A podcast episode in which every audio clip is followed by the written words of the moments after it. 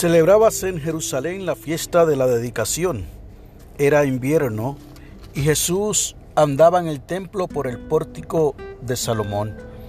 Y le rodearon los judíos y le dijeron, ¿hasta cuándo nos turbarás el alma?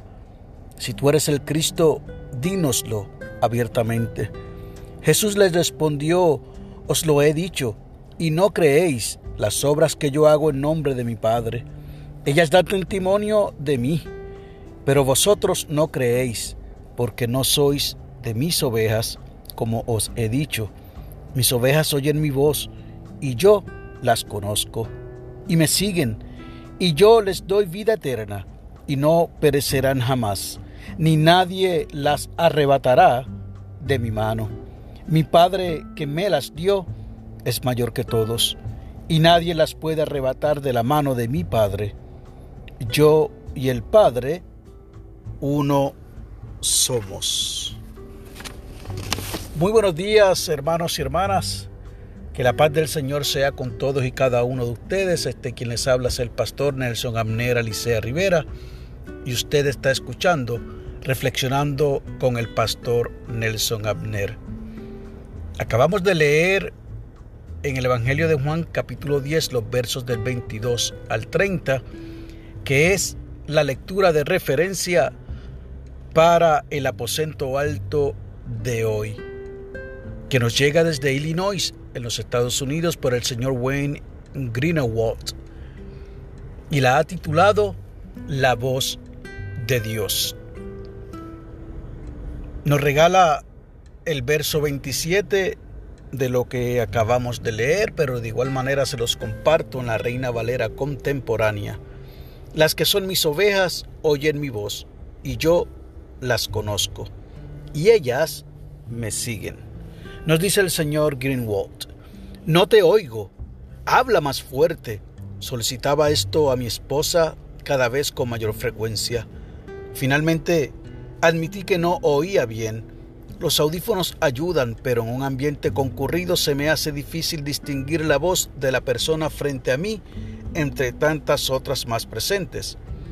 Afortunadamente, mis audífonos cuentan con la posibilidad de eliminar el ruido del ambiente y me permiten concentrarme en la persona que deseo escuchar. De igual modo, el ruido de las voces, tanto internas como externas, que compiten por nuestra atención, nos distraen a la hora de oír la voz de Dios. Continúa diciendo el señor Greenewald.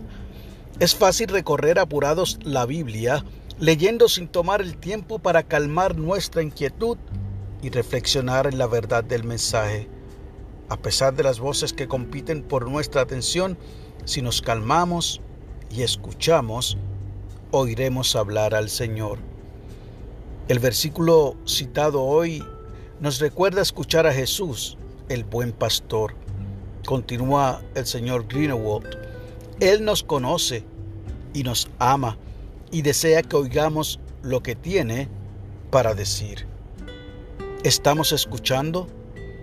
Al apartarnos del bullicio y de la actividad de nuestras vidas ajetreadas, es posible escuchar con humildad y en silencio la orientación que nos da el Señor. La oración sugerida es la siguiente.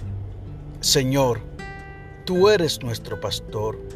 Ayúdanos a hallar la calma en nuestras vidas para escuchar mejor tu voz. Amén. Y el enfoque de la oración es que oremos por quienes están perdiendo la audición. Y el pensamiento para el día, hoy escucharé la voz de Dios. Y esa debe ser entonces nuestra prioridad todos los días. Que podamos escuchar la voz de Dios, que podamos separarnos del bullicio de la gente, del ruido externo que no nos permite comunicarnos con el Señor, que no permite que espíritu y alma sean una para escuchar lo que el Espíritu Santo quiere hablar a nuestras vidas.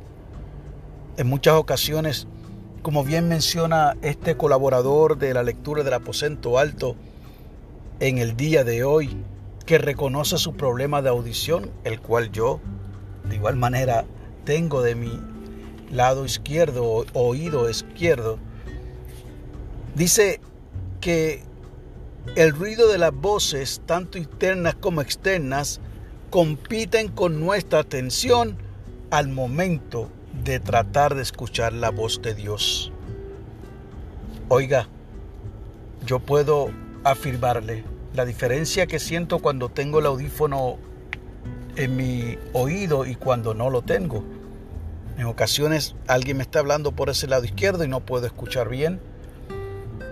Y una vez tengo el audífono, la diferencia es muy grande.